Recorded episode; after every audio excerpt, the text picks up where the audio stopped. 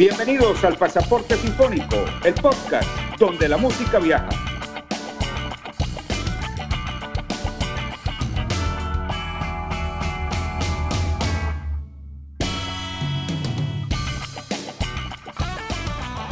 Bienvenidos al Pasaporte Sinfónico, el podcast donde la música viaja. En este viaje los estaremos acompañando Ernesto Rodríguez y su servidor y amigo Juan Ignacio Castro. Abróchense sus cinturones, que ya vamos a despegar. Gracias Juan. Hola amigos viajeros sinfónicos. Eh, les habla Ernesto Rodríguez y por aquí súper contento de estar hoy con ustedes y llevarles este pasaporte sinfónico que el objetivo principal es que ustedes viajen con nosotros. En este capítulo vamos a hablar sobre un género que nos, apasiona Juan y a mí muchísimo, que se llama el blues, y del cual eh, surgieron muchos otros géneros. Para hablar del blues tenemos que hablar del Delta de Mississippi, ¿verdad Juan? Absolutamente, Ernesto, y nuestros viajeros, eh, compañeros acá de viaje, muchísimas gracias por, por escucharnos, acompañarnos, la, alegría de nosotros por, por, poder compartir no solamente la pasión de los viajes, sino la pasión de, de, la música también. Y pues hablando del blues, tendríamos que comenzar con, con los orígenes, cómo, cómo se inició este, este ritmo, y fue básicamente a través de los campos de algodón con la mano de obra eh, forzada o los esclavos que, que, eran los que se utilizaban obviamente para, para hacer el, negocio rentable del, del, algodón. Es importante eh, comentar que de hecho los primeros esclavos que llegaron a las tierras del sur, del, del Mississippi, del Delta, fueron eh, presidiarios o gente con pocas oportunidades en Europa eh, entiéndanse los ingleses, los irlandeses, los escoceses y hasta los alemanes, quienes ellos ya tenían de alguna u otra manera también la música eh, como una, una manera de folclore bastante bien arraigada. Cuando se instalan en el sur de los Estados Unidos, eh, se dieron cuenta, o los, los, los, ingleses o los patrones, se dieron cuenta que necesitaban todavía una mayor cantidad de, de mano de obra y, buscaron nuevas fronteras, a ver dónde conseguían, porque ya en Europa no había, no, tenían ya más oportunidad de traerse esos esclavos. Ah, y ahí es cuando entraron los, los africanos, ¿verdad? Exactamente, entonces ellos lo que hacen es, eh, buscan y se traen africanos de, el, de África Occidental, particularmente de Gambia, de Nigeria o de Benín.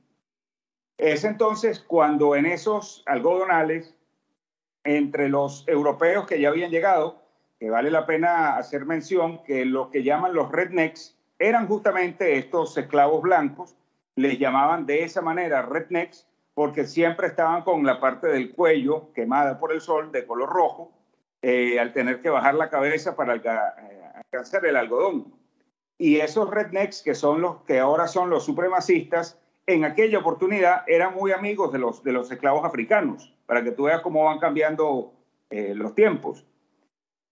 Estos africanos utilizaban de alguna u otra manera también la influencia islámica que habían dejado los, eh, los árabes en esa región del África y utilizaban los cantos y la música también para poder comunicarse con sus dioses.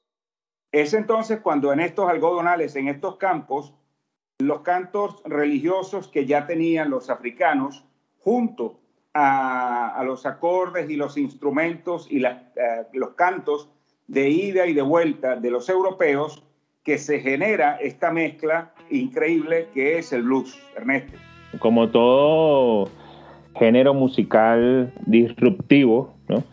Eh, como es el blues, eh, fue una mezcla, ¿no? Y tú lo acabas de decir muy bien, Juan, una mezcla de eh, europeos, de africanos, inclusive de cantos islámicos, ¿no? Que yo sinceramente les digo a los amigos viajeros y a ti, Juan, que no tenía idea eh, y, qué bonito, ¿no? Eh, aprender estas cosas, ¿no? De, el trasfondo, ¿no? De dónde viene el blues. Y yo te digo una cosa, el blues en, en inglés significa melancolía, tristeza, ¿no? y es un género vocal instrumental basado en la utilización de notas blues y de patrones repetitivos. ¿no?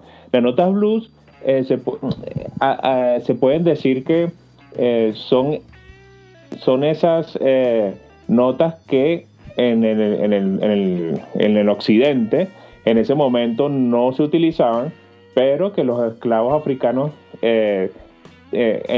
usando instrumentos europeos, que son los que tenían a mano en, esa época, eh, eh, tratando de, emular el sonido de su cultura, de, la música de su cultura, buscaron esa nota blues, ¿no? Que para los amigos músicos sabemos que eh, en, la escala pentatónica es, esa nota que, que, da como tensión, ¿no? Y que, y que identifica bastante, ¿no? A lo que es el blues musicalmente.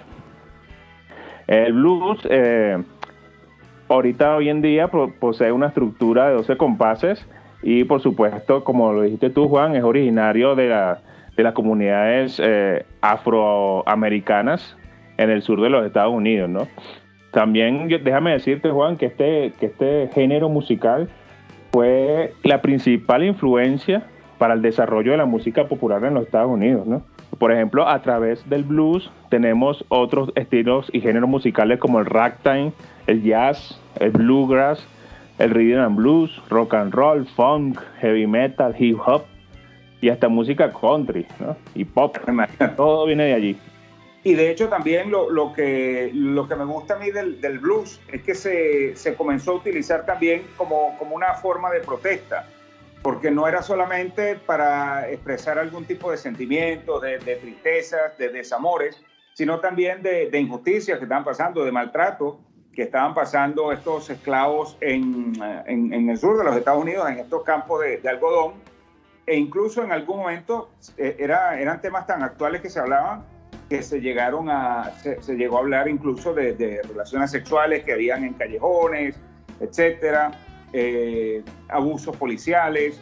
Es decir, el blues siempre fue una, una música que, que, reflejaba la realidad por la cual estaba pasando esa población o, esa, o esas personas que, que se expresaban a través del blues. Eh, sí, Juan, fíjate que cuando surgió el blues, entre, entre las personas se decía que, que el blues era la música del demonio, ¿verdad? Y más, más tarde vamos a hablar sobre eso con un par de historias que, que, que tenemos de algunos intérpretes del blues, pero más bien la gente que lo practicaba eh, decía que era el lamento de la tierra, ¿no? Justamente porque sus letras hablaban de muerte, sexo, como tú decías, de deseo, sufrimiento, de pasiones en sí, ¿no? También déjame decirte que el blues tiene un rasgo muy característico, Juan, que es el uso excesivo de técnicas expresivas, o sea, tiene mucha expresión en las técnicas que se utiliza principalmente en la guitarra, ¿no? te puedo nombrar varias, como por ejemplo el bend, que, se, hace cuando tú estiras la cuerda hacia arriba o hacia abajo y, da un tipo de, distorsión eh, a la nota que estás tocando. El vibrato, que también eh, más o menos eh, la técnica se, utiliza dándole vibración a, la nota que estás pisando en la, en la guitarra y el slide. Por supuesto, el slide también es llamado bottleneck, porque justamente, déjame decirte un poco más del slide. El slide es como un accesorio, se puede decir, que utilizan muchos guitarristas de blues. Eh, y comenzó siendo, justamente le llamaban bottleneck porque eh, los primeros accesorios que se utilizaron eran cuellos de botellas de vidrio. ¿no? Esos cuellos de botella de vidrio se, lo, lo, cogías con, uno de los dedos eh, que utilizas en la guitarra en el diapasón para hacer los, acordes y lo colocabas encima de la cuerda y los deslizabas. Haciendo esto, el sonido que te da la guitarra o que te da la guitarra es como de como si estuviera llorando o como si estuviera hablando o expresando algo. También otro de los instrumentos muy característicos del blues, que es la armónica, eh, se desarrolló una técnica llamada cross harm, que justamente daba también esa impresión de que la, persona o el músico que estaba tocando la armónica estuviera hablando con ella.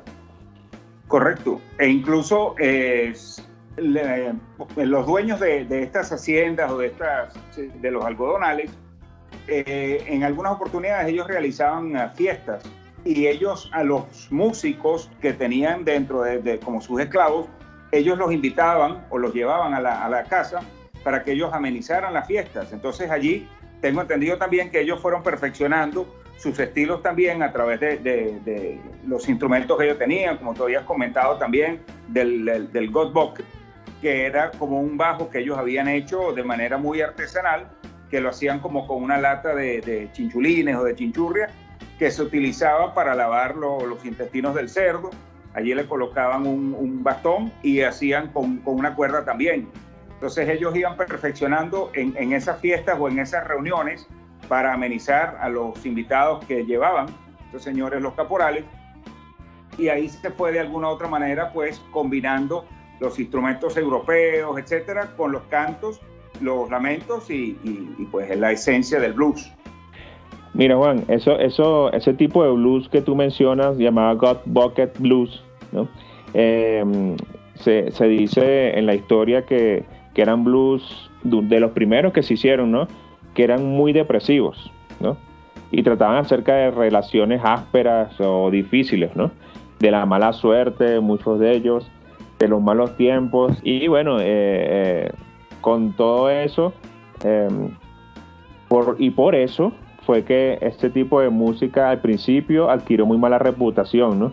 Llegando a ser muy criticada por predicadores y feligreses sobre todo, ¿no? E, esta persona muy religiosa de la época eh, especialmente por las connotaciones sexuales. Pero eso lo vamos a ver un poco más adelante y vamos a desarrollar ese punto, ¿verdad? Con, con la historia de unos personajes llamados Sandhouse y otro llamado Robert Johnson.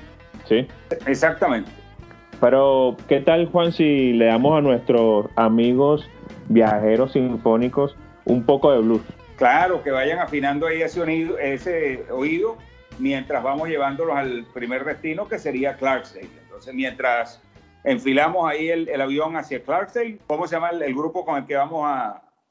Sí, mira, muy... Eh, este grupo muy amablemente nos cedió estas canciones para, para colocarlas acá en el podcast. Le podemos decir también a todos nuestros amigos músicos que estén interesados, ¿verdad? También en difundir eh, su, su música. Eh, bueno, aquí tienen uno, unos amigos y unos y unos difusores de la cultura. Em, este grupo se llama de Canutos Luz. Es un grupo eh, venezolano y que nos está dando en esta oportunidad una canción que se llama Take Me Back.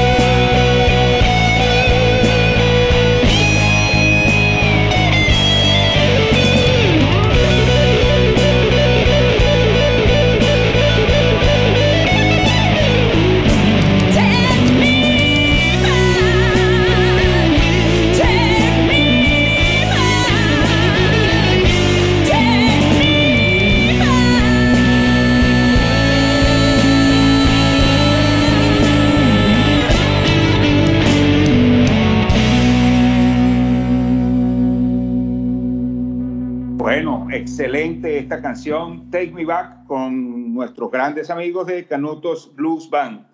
Ernesto, y, para aquellos eh, eh, viajeros que quedaron entusiasmados con este grupo, ¿dónde pueden seguirlos? ¿En algún tipo de redes sociales? ¿Tienen canales en YouTube? ¿Cómo, se puede seguir a, este, a esta tremenda banda?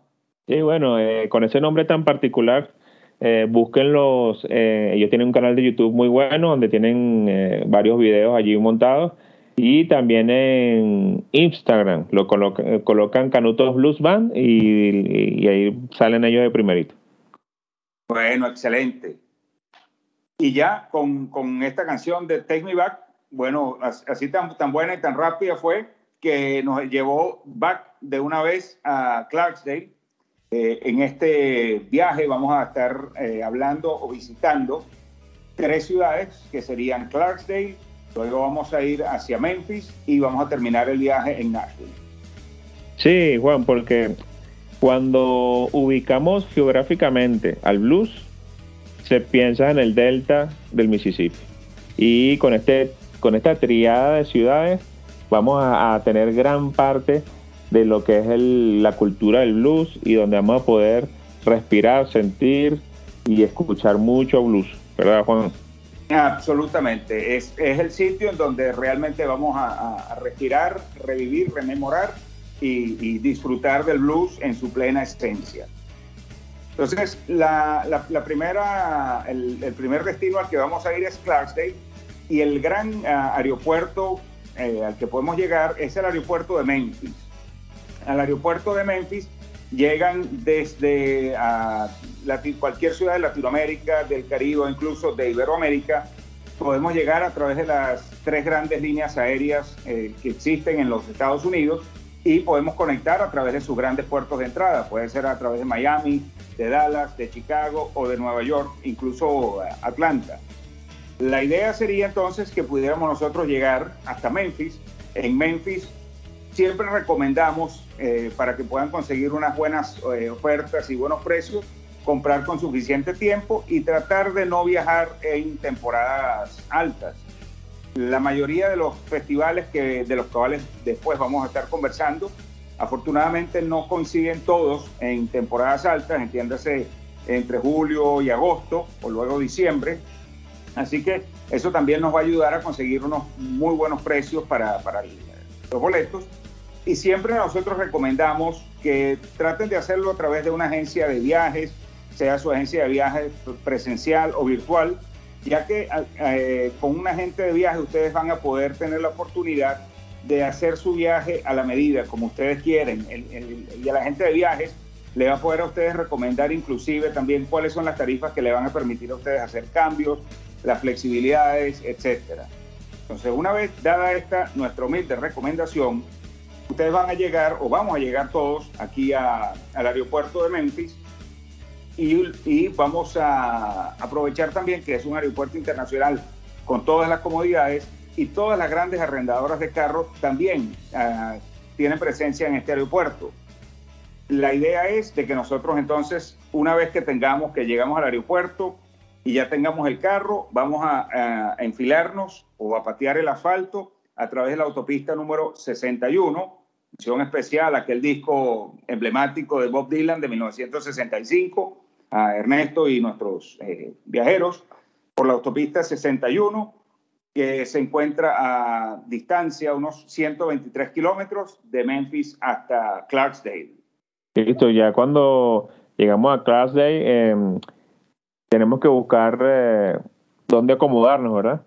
Y Clarksdale ofrece una gran variedad de hoteles, ¿no? Desde para todos los presupuestos.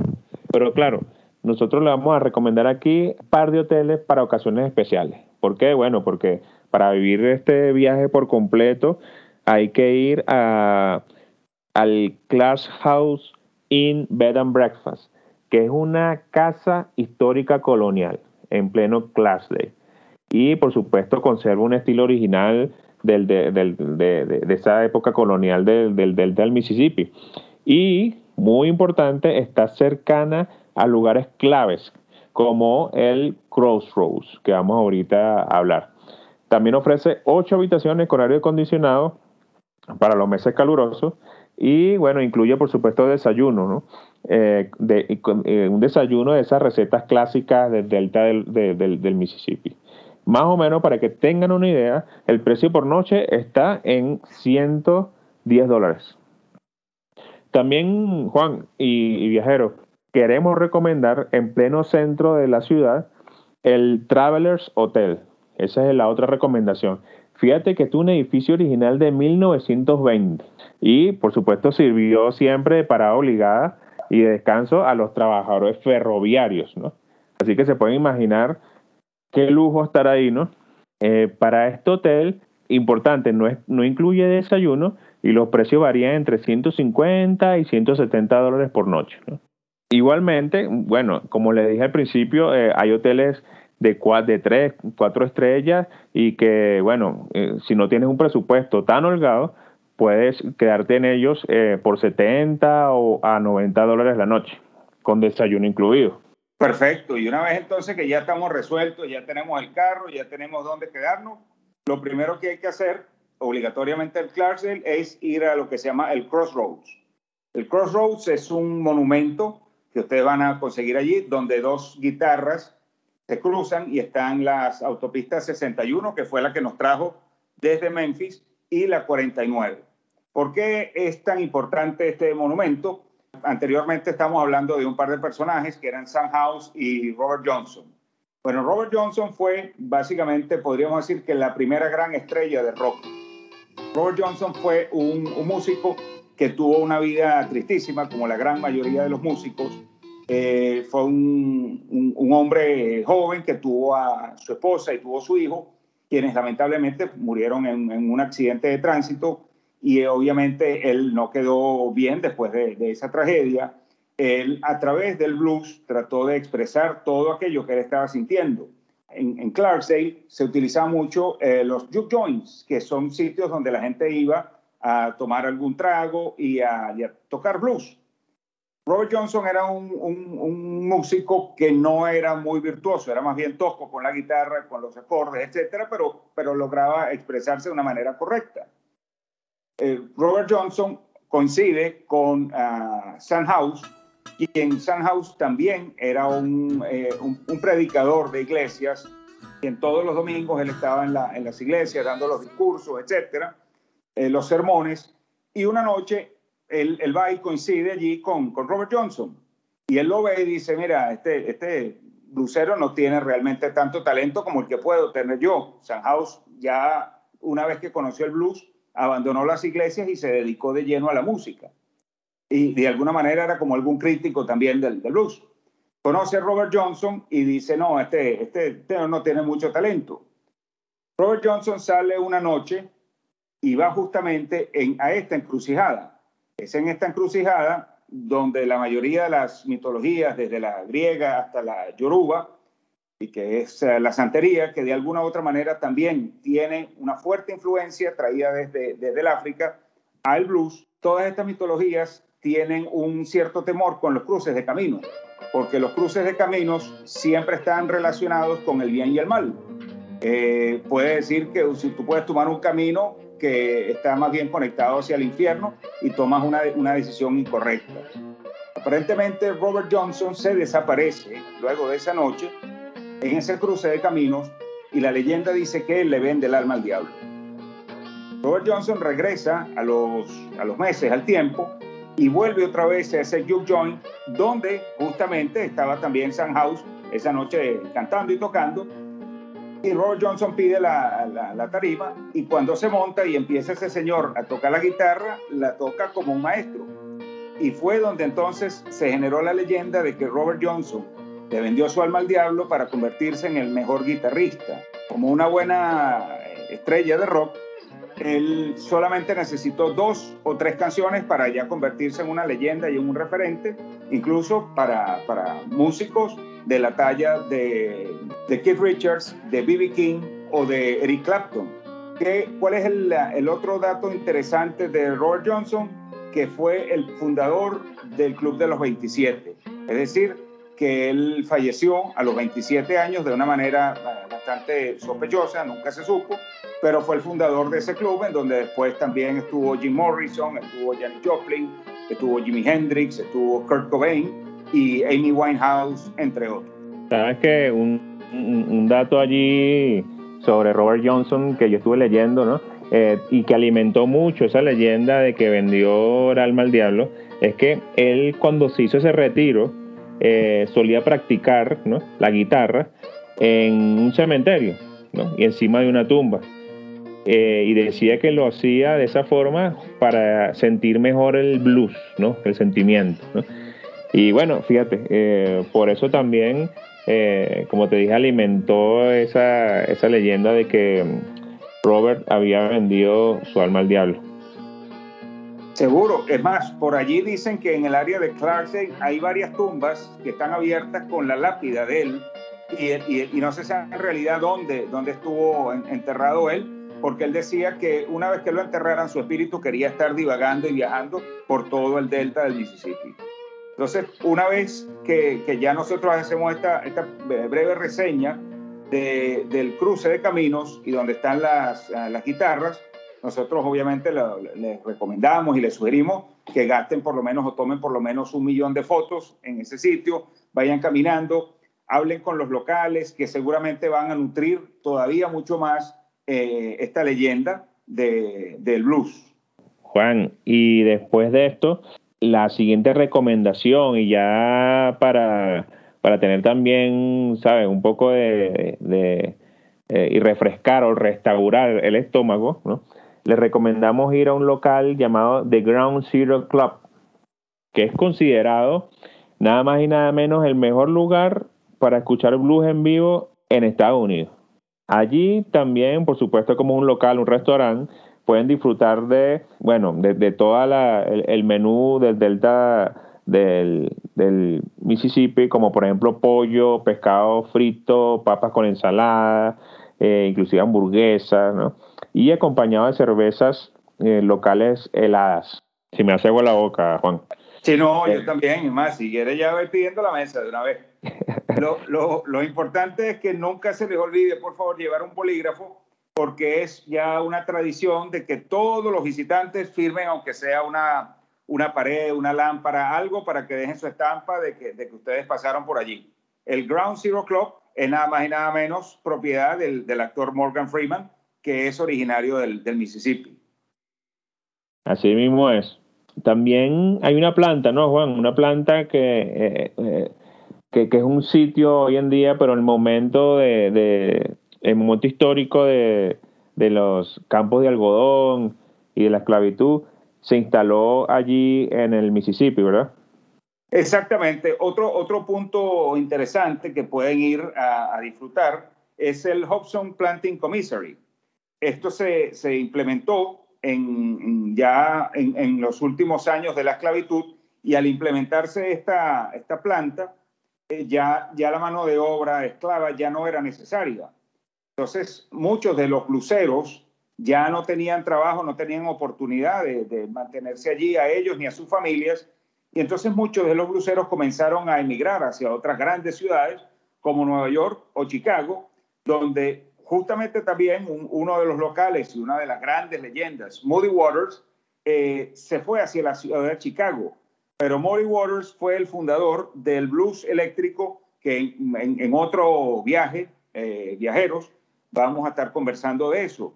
Porque ya obviamente al no tener oportunidad ahí en el Mississippi se fueron y Moody Waters se instaló en, Chicago a, desarrollar el blues eléctrico, que fue básicamente el paso anterior al rock and roll.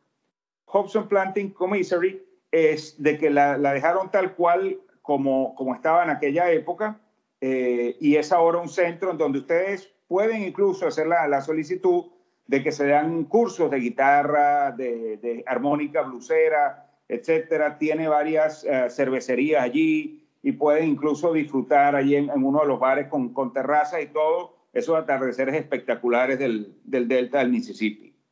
Bueno, ya hemos pasado por, por, varios sitios de interés, ¿no? Aquí en Clarksdale, pero si tenemos un día más y de repente estamos en, el, en la fecha de los festivales, nosotros le podemos eh, y le vamos a recomendar el Juke Joint Festival, que justamente está confirmado para el del 15 al 18 de abril de 2022.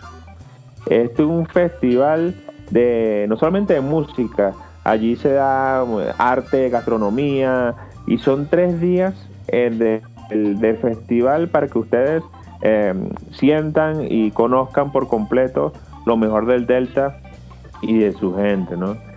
Para que ustedes tengan mayor información del festival, eh, les podemos dirigir a la página www.jukejoinfestival.com. Perfecto, excelente. Y, sé que es eh, hay que hacer los pedidos con tiempo porque los, los line-up de artistas son realmente buenos para, los conocedores y amantes del blues.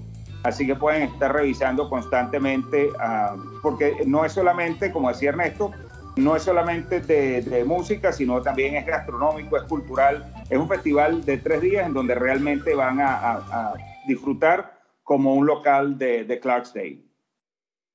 Bueno, Juan, ¿qué, ¿qué tal si vamos a la segunda ciudad eh, que tenemos planificada en nuestra ruta de viaje? Bueno, imagínate, ya, ya conocimos Clarksdale y ahora retomamos nuevamente la autopista 61 y nos vamos nada más y nada menos que a Memphis, Tennessee, lo que es conocido como el lugar del nacimiento del rock y el hogar del soul.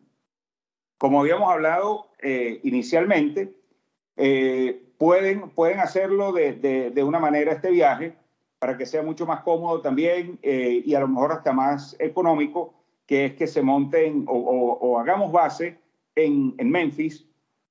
Vamos a Clarksdale, regresamos hasta Memphis.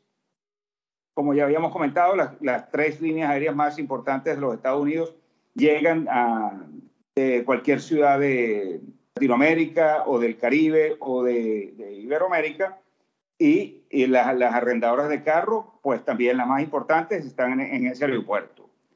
Como ya habíamos tenido el, el, el, alquiler del carro que nos transportó hasta Clarksdale, lo que nos llevó a Clarksdale, pues ya estamos de vuelta por la autopista 61. Entonces, ¿dónde, por ejemplo, podríamos dormir, Ernesto? Ya tenemos carro, ya estamos allí, ¿dónde dormimos? Bueno, nosotros siempre recomendamos a los viajeros eh, sitios emblemáticos, donde la historia ocurrió, ¿no? Y donde se formó el, género. Y bueno, por supuesto, en Memphis no podemos dejar de ir o, a quedarnos, o a ir por lo menos a visitar el Hotel Peabody Memphis, ¿no? Si nos quedamos allí, podemos disfrutar de un hotel histórico, ¿no? Ubicado en el centro de Memphis. Fíjate, eh, Juan, que ese, que ese hotel es conocido por la marcha de los patos, de los animalitos, ¿no? Que vienen de los parques cercanos y atraviesan el lobby del hotel hasta llegar a la fuente que se encuentra en el edificio, ¿no? Donde se dan un chapuzón y se refrescan, sobre todo en, los meses más calurosos, ¿no? Y eso pasa eh, muy a menudo allí en el Hotel Peabody. Fíjate que hay mucha gente que, aunque no esté hospedada en el hotel, puede ir y bueno, y, tomar fotos, grabar esta simpática evento, ¿no? Que, se da en el hotel.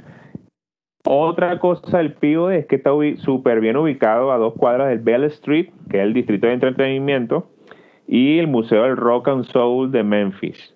Eh, para que tengan una idea, este hotel no incluye desayuno y el precio por noche son 240 dólares. En esta ciudad de Memphis también existe, por supuesto, otros tipos de hoteles y si, tienes, si no tienes un presupuesto tan holgado, te puedes eh, quedar, en ellos, ¿no? igualmente vas a disfrutar mucho de esta ciudad. Seguro, cómo no, si ya, ya entonces ya resolvimos el, el, el hotel, eh, bien sea el Peabody o, cualquiera otra de, las de las, de las eh, muy buenas y variadas opciones que hay en, en Memphis, eh, es interesante también comentar, Ernesto, que en, en Memphis, por ejemplo, tienen una cultura de, de cafetalera importante y, y, puedes disfrutar de una muy buena taza de café si ya estamos ahí en, en, en Memphis, ya tenemos el hotel, ya tenemos el carro, etcétera. Eh, podemos tomar un, un, muy buen desayuno de la calidad sureña, aprovechando también y disfrutando de esa hospitalidad con una muy buena taza de café, un desayuno sustancioso el primer destino, sin lugar a duda, que deberíamos conocer es Graceland. Memphis es, sin lugar a duda, eh, el referente obligatorio de esta ciudad es el rey Elvis Presley. Entonces, Graceland es, prácticamente como el parque temático de, Memphis. Tienes la oportunidad de ir a la, mansión, que es, es, gigantesca, es enorme. Aparentemente es incluso más grande que la Casa Blanca, para que se, den una idea de, de lo que significaba Elvis Presley para, y fue, y fue la casa, la casa de, Elvis Presley, ¿no? O sea, él vivió allí. Correcto, exactamente. El, el, tour los va a llevar también a que conozcan toda la colección de carros que tenían, su avión, es más, la tumba incluso de Elvis se encuentra ahí en, en, Graceland. Pueden incluso eh, reservar con tiempo porque obviamente es, es uno de los destinos más buscados, no solamente para los locales, eh, sino para también todos los, viajeros que van a Memphis quieren y, fanáticos de Elvis Presley quieren conocer a Graceland. Entonces pueden ir, por ejemplo, a la página del sitio que se llama es www.graceland, que se pronuncia G de gato, Romeo Alfa, T de Caracas, Ecuador, Lima, América, Nicaragua, Delta.com barra oblicua tickets. Y allí pueden incluso ustedes hasta prepagar o como se lo veníamos recomendando también, pueden hablar con su agente de viajes y, pedirle que el agente de viajes compre esas entradas para, para ustedes, en, que coincida justamente con la fecha en que ustedes van a realizar su viaje.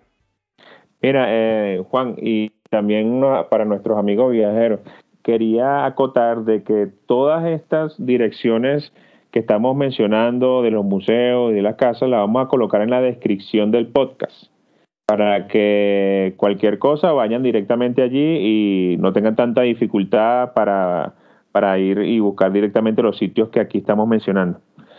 Después del Graceland, vamos a ir a nada más y nada menos que el famoso Sun Studio. Fíjate que el Sun Studio le dicen el lugar del nacimiento del rock and roll. Ah, nada más y nada menos. Allí en el Sun Studio Elvis grabó sus primeras canciones. También en este museo estudio se mantiene todo intacto como la época. Eh, salas de grabación, las consolas, instrumentos que fueron utilizados. Por allí, por supuesto, mm, viendo eso, seguro rememorarán tiempos donde artistas como Roy Orbison, Johnny Cash, Jerry Lee Lewis o B.B. King grabaron eh, sus mejores canciones.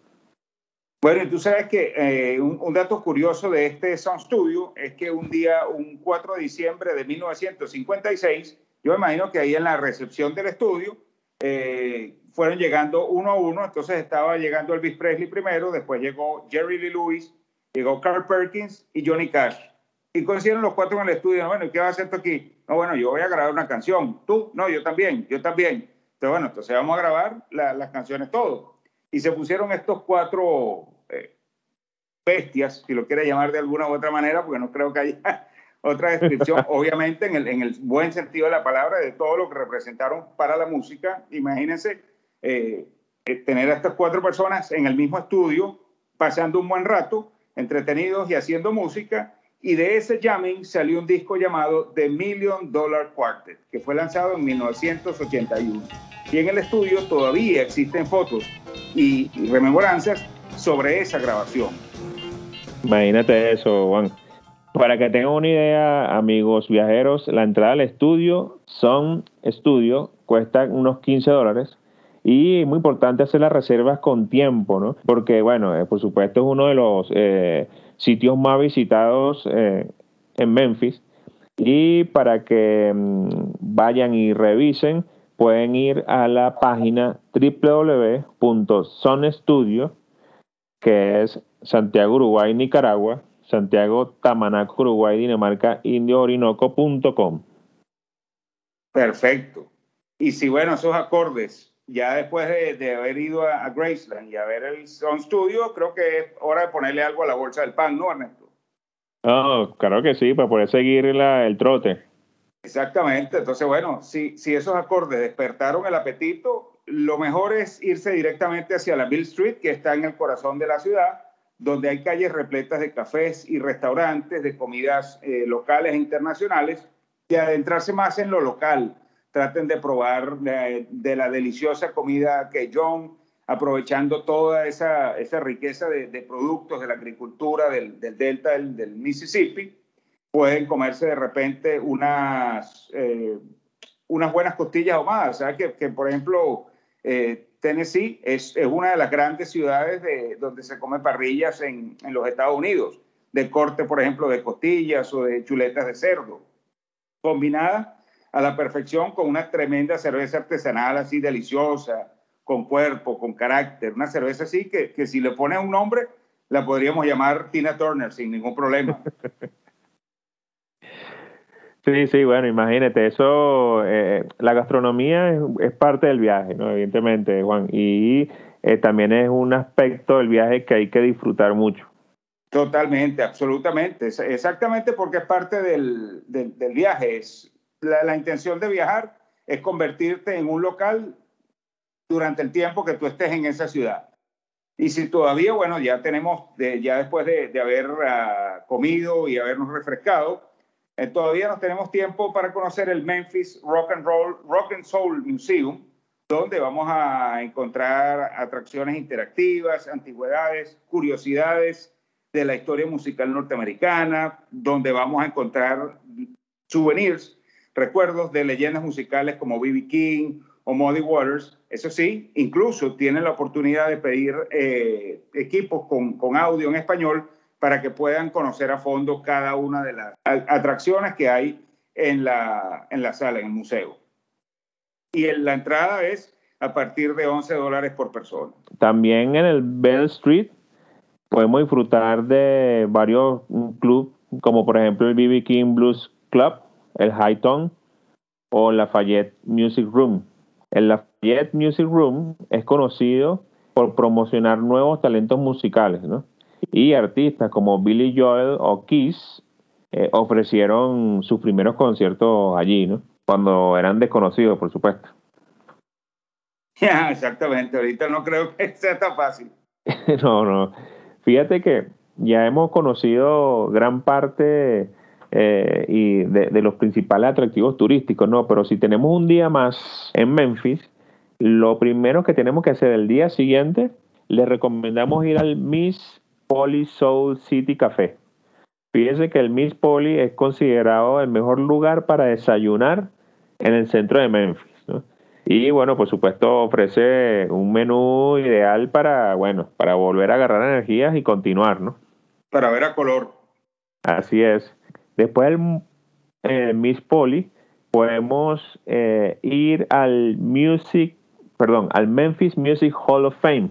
Eh, esta visita a este museo es, em, es, casi que... Impelable. Impelable, bueno, eh, sí, impelable, vamos a decir impelable. Em, porque en este templo de la música nos ofrece detalles e información de, artistas locales que dejaron huellas, eh, por supuesto, en la música mundial. ¿no? Eh, inclusive en ese museo, Juan, podemos, te puedes tomar una foto con el Cadillac de Jerry Lee Lewis. ¿Qué te parece? Ah, bueno, pero ¿y dejó las llaves ahí? no creo. La entrada, mm, para que tenga una idea, la entrada al museo son 8 dólares por persona.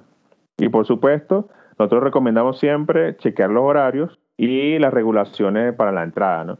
Eh, pues, para más información, www.getyourguide.com. Get Your Guide es Guatemala, Ecuador, Tamanaco, Yucatán, Orinoco, Uruguay, Río, Guatemala, Uruguay, India, Dinamarca, Ecuador.com. Aquí ya tenemos un, abanico de, lugares que nos dan mucha idea de lo que es el blues y lo que es la música del Delta, ¿no? Y, lo importante que fue. Sin embargo, también si tienen un poco más de tiempo, nosotros, nosotros le vamos a recomendar el Memphis Stax Museum of American Soul Music que por supuesto es la meca de los amantes del soul. No es un género del que estemos hablando en este podcast, pero bueno, como le decimos, si tiene un tiempo extra, eh, este museo sería impelable. No, y un dato curioso de este, de este sello es que grabó canciones y récords de artistas de la talla de Otis Redding y de Ike y Tina Turner.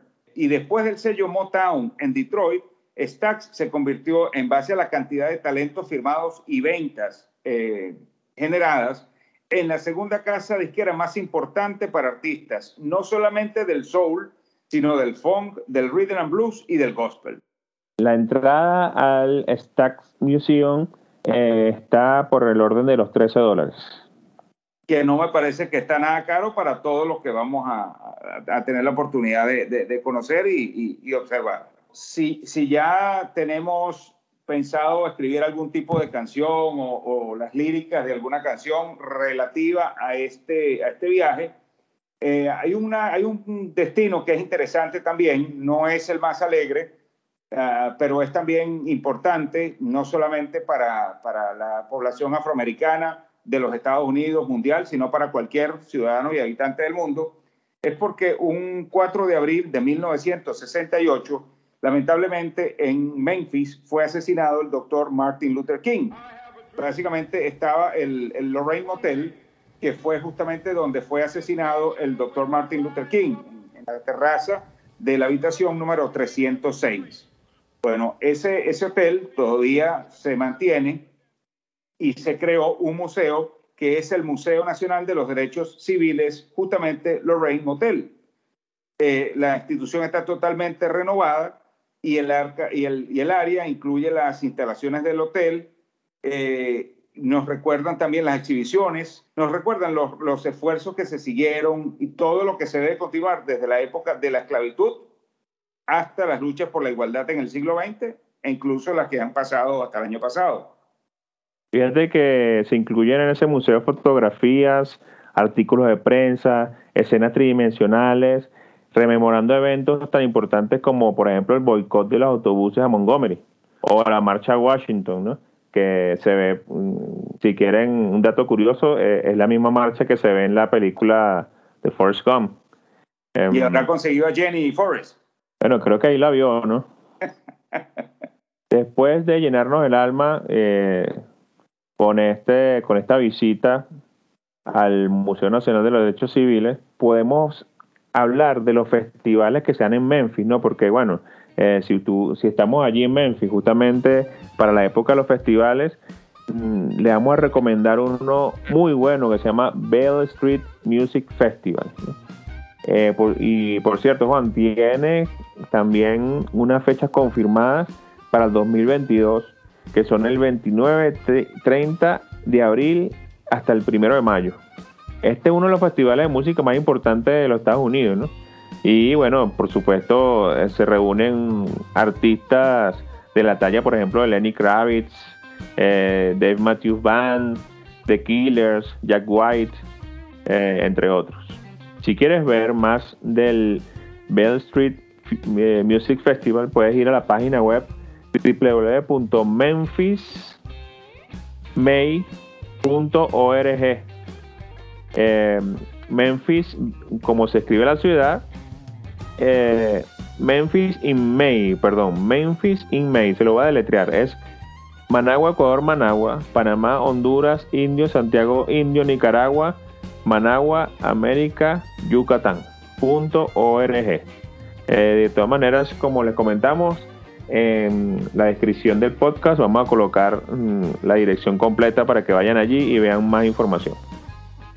Sí, siempre es bueno que estén revisando porque, porque van ahí a, sumando eh, nuevos artistas, pero con este cartel de lo, del que tú ya has comentado, Ernesto, pues ya, ya se sabe que es uno de los grandes festivales de acá de, los Estados Unidos.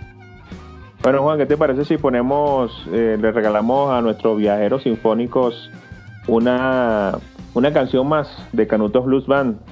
Este, estos artistas y amigos que nos, que nos eh, cedieron un par de canciones para compartirla con ustedes.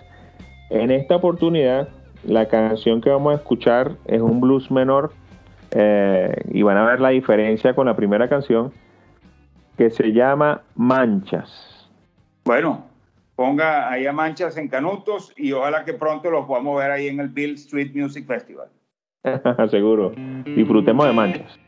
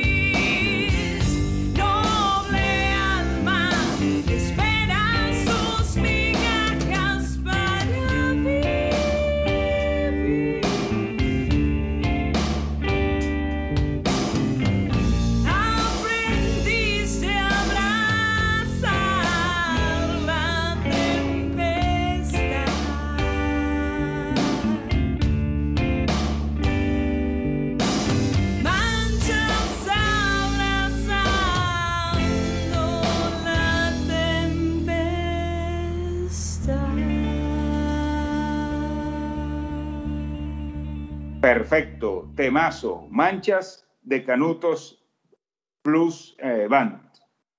Y una vez que ya escuchamos esta canción y ya también eh, conocimos Memphis, pues vamos al, al, siguiente puerto que nos espera, que es nada más y nada menos que la ciudad de Nashville, en Tennessee, que los locales suelen llamar la ciudad que la música llama hogar.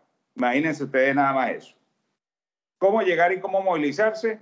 Bueno, a Nashville también llegan desde, desde los principales puertos de los Estados Unidos, las tres líneas aéreas más importantes de los Estados Unidos, con conexiones realmente cómodas desde cualquier ciudad de Latinoamérica, de Centroamérica, del Caribe o incluso de, de Iberoamérica. Nuestra recomendación, como, como les hacíamos mención anterior, para que pudieran ustedes disfrutar de las tres ciudades sin necesidad de, sin necesidad de estar gastando de más, es que pudieran por ejemplo, por ejemplo comprar un, boleto en el que ustedes llegaran hasta Memphis, de Memphis conocían tanto Clarksdale como Memphis, y luego el, uh, pudieran regresarse hacia sus hogares o sus sitios de, origen desde la ciudad de Nashville. Y, el, otro punto interesante era con el, el, alquiler del carro, que pudieran, que siempre verifiquen que el carro tenga kilometraje limitado para que puedan rodar por todas estas ciudades y más importante aún es que puedan tomarlo en la ciudad de Memphis y lo pudieran regresar en Nashville. Estas son eh, solicitudes que, que, solamente se pueden hacer a través de un, de un agente de viajes de su confianza, bien sea en línea o en, en persona. Una vez que ya estamos entonces allá en, en, Nashville, Ernesto, ya tenemos el carro, ya estamos listos para seguir eh, pateando la calle, el asfalto. ¿Dónde, ¿Dónde dormimos? Sí, bueno, eh, acá vamos a recomendarle un hotel, bueno, eh, donde los viajeros pueden plasmar toda la inspiración, anécdotas, recuerdos, vivencias de todo el viaje. Imagínate, Juan, que te dijeran que tú puedes quedarte en un hotel donde puedes grabar tu canción y salir con la canción bajo el brazo. Uf, bueno, imagínate. Correcto, ese servicio lo ofrece el Hutton Hotel que está ubicado en el centro de Nashville. Fíjate que ese hotel tiene un paquete llamado el retiro musical. ¿De, qué consta este retiro musical? Bueno, el, el hotel tiene personal que ayuda a los huéspedes a desarrollar los talentos a la hora de escribir y componer sus propias canciones. O sea, eh, tienen productores musicales ¿no? que te ayudan con el con, con, el, con la pregrabación, o sea, con todo lo que es eh, el desarrollo de la canción o de la idea musical que tengas, ¿no?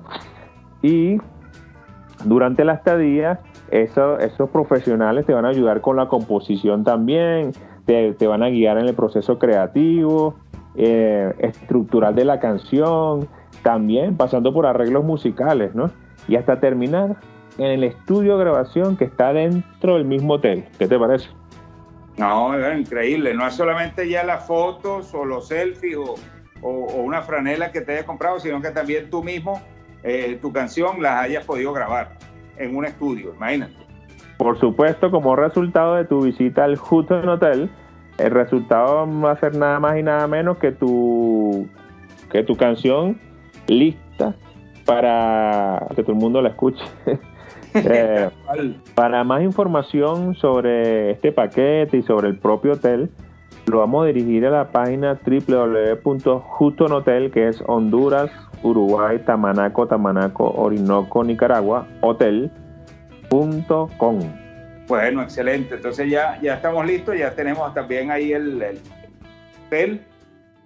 Ya grabamos las canciones, ya estamos eh, listos para salir a, a conocer Nashville. Entonces, ¿qué, se podría hacer en un día?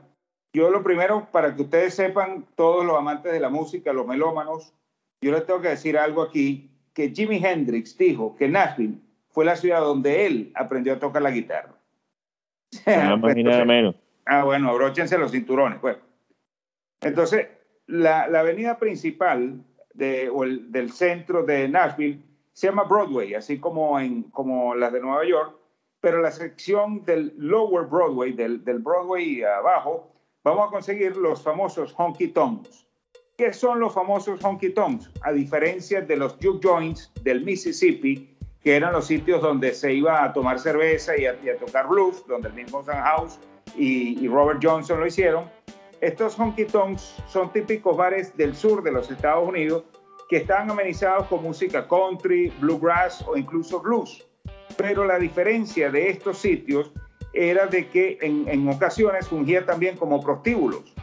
Yo me imagino que por eso fue que los Rolling Stones crearon esa canción que se llama Honky Tonk Woman. Así es. Y solían localizarse especialmente en poblados mineros, fortalezas militares o los lugares de extracción del petróleo de esas amplias y extensas llanuras. La ciudad, por ejemplo, les ofrece un paquete histórico musical que nos incluye las visitas al Salón de la Fama de la Música Country. Luego se puede visitar el RCA Studio B, donde el mismísimo Elvis grabó muchas de sus canciones y otros artistas que también pasaron por allí y dejaron grabada su, estampa en, la música fueron Dolly Parton, Roy Orbison y Willie Nelson. Ese paquete cuesta alrededor de 45 dólares por persona. Juan, em, otro icono de la ciudad y que es impelable es Johnny Cash como tal, Todo lo que representó Johnny Cash para la música y especialmente para Nashville, ¿no? Ya que hay un museo que es llamado Museo Johnny Cash, en este museo, catalogado por algunas eh, eh, instituciones y revistas eh, como el mejor museo para el más completo musical del mundo, podemos disfrutar de, por supuesto, varios tipos de géneros musicales como el rock and roll, el country, gospel. Y fíjense que este museo tiene un horario de lunes a domingo, o sea, prácticamente todos los días de 9 hasta las 7 de la noche. Recomendamos este museo ya que no es muy caro, la entrada para adultos está en 21.92 dólares y para menores de edad entre 6 y 15 17.95. Pueden obtener mayor información del museo eh, a través del www.johnnycash, así como, como se escribe el nombre del músico, johnnycashmuseum.com. Yo no conocía tanto de, de Johnny Cash y, comencé a familiarizarme a través de, este podcast y tengo que decirte que de verdad que es un, músico completísimo, extraordinario músico. Sí, es junto con Elvis eh, uno de los músicos que tiene, están presentes en salones de la fama de, de diferentes géneros musicales, como el rock and roll, country y el gospel. Y una vez que ya, ya pasamos por el, por el museo de, de Johnny Cash, podemos entonces ya nutrir el alma y el espíritu y, y, y comer algo, disfrutando, por ejemplo, del, del Loveless Café. Es un sitio altamente recomendable. Dicen que la comida es casi tan buena como el servicio. Tienen también pescado frito, tienen gombos, tienen jambalayas, que son eh, de, la comida, son platos emblemáticos de la comida Cajun. Pero también es interesante, Ernesto y, viajeros, que, que, la, que la, ciudad de Nashville está considerada como la capital del pollo frito picante. Así que si, si tienen un paladar ahí aventurero, pues pueden de repente probar también a ver qué tal les va ahí con el, con el picante y el pollo. Muy buena recomendación, Juan. Sabes que otro de los sitios que vamos a recomendar y que todo músico, eh, sea aficionado o sea profesional, debe visitar es la fábrica de la Gibson, llamada Fábrica Gibson USA de Nashville. Bueno, Gibson, eh, para los que no sepan, una de las primeras marcas de guitarras eléctricas que existió y es muy emblemática, sobre todo para este tipo de música blues, ¿no? Muchos de los, eh, grandes eh, intérpretes de blues, como por ejemplo B.B. King, utilizaron Gibson. En la visita a esta fábrica en Nashville, lo que tú puedes ver allí, bueno, es cómo hacen las guitarras, que mucha, bastante parte del proceso de la elaboración de la guitarra es todavía artesanal, ¿no? Otra parte si lo hacen con máquinas, pero tú puedes ver allí eh, desde el principio, ¿no? Desde que están las maderas allí apiladas, crudas totalmente, eh, cómo es el cortado, cómo es el emparejado, cómo las pegan, hasta que finalmente crean la guitarra, ¿no? Ahí tú puedes ver a los luthiers, que son estas personas encargadas de, hacer instrumentos musicales, en plena faena, ¿no? Y eh, lo que recomendamos es chequear eh, a través de internet la referencia de la fábrica de la Gibson para que sepan qué horario eh, están los luthiers trabajando para que, bueno, vayan justamente en ese horario y puedan ver y sentir esa experiencia única en este sitio, la fábrica de las guitarras No, excelente, Ernesto. Y, ya, ya viendo lo exigente que es este, esta ciudad, obviamente pues el, el, cartel siempre están cambiando eh, carteles musicales, pero para lo que queda de este, de este año, el 12 y el 13 de agosto están Kings of Lion, el 14 de agosto está John Legend, el 24 de agosto está Rod Stewart, el 15 de septiembre está Alan Parsons, aquel productor de aquel disco emblemático de Pink Floyd, El lado oscuro de la luna, The Dark Side of the Moon. Y para el 17 de septiembre, imagínate tú, está Alanis Morissette, que tenía tiempo que no escuchaba de Alanis. En, en, general, Nashville es una ciudad bueno, que nos invita a sentir, a vibrar con la música. ¿no? Nuestra recomendación, como siempre, viajeros sinfónicos, es mezclarse con su gente, eh, caminar por sus calles como si fuera un local más, adentrarse en, las calles eh, con la música y, saborear de su gastronomía, porque esa es la única forma de conocer y sentir una ciudad, ¿no? Y conocer y sentir a través también de la música. Tal cual, Ernesto. Y bueno, luego de, disfrutar de este viaje por el Delta, o como suelen llamarlo en los Estados Unidos, eh, de Deep South, Solo nos queda agradecerle al Mississippi por permitirnos escuchar su música, admirar sus paisajes, contemplar esos atardeceres y esa naturaleza inspiradora, deleitarnos con su gastronomía, conocer sus personajes, legados y leyendas, eh, algunas que fueron tristes, otras motivadoras, desde Robert Johnson, Sam House, Elvis, Martin Luther King, Johnny Cash, y rememorar esas historias inspiradoras que nos obligan a ser más empáticos, a, tratar de dejar de vivir en, las burbujas donde vivimos y aportar ese grano de arena que pueda generar un cambio positivo, porque obviamente el cambio siempre empieza por nosotros. Hasta aquí nos llegó el camino mm, por esta vez.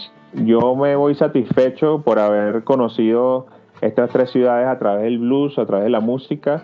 Y bueno, em, nuestro objetivo amigos viajeros, es que ojalá le, haya, le hayamos prendido la chispa para que ustedes tomen esto, toda esta información, se inspiren y realicen el viaje de sus sueños. Que si es posible y más aún a través de los profesionales del turismo que son las agencias de viaje. Por mi lado me despido, Juan. Eh, muchas gracias. Verdad que todo un placer haber compartido contigo, haber hablado y eh, haber tenido este espacio musical y turístico. Y bueno, hasta una nueva oportunidad. Muchas gracias por habernos acompañado y recuerden que cada ciudad del mundo posee su propia banda sonora y cada ritmo tiene su hogar. Conócelo, pero siempre como viajero, nunca como turista. Hasta el próximo destino, donde la música nos lleve.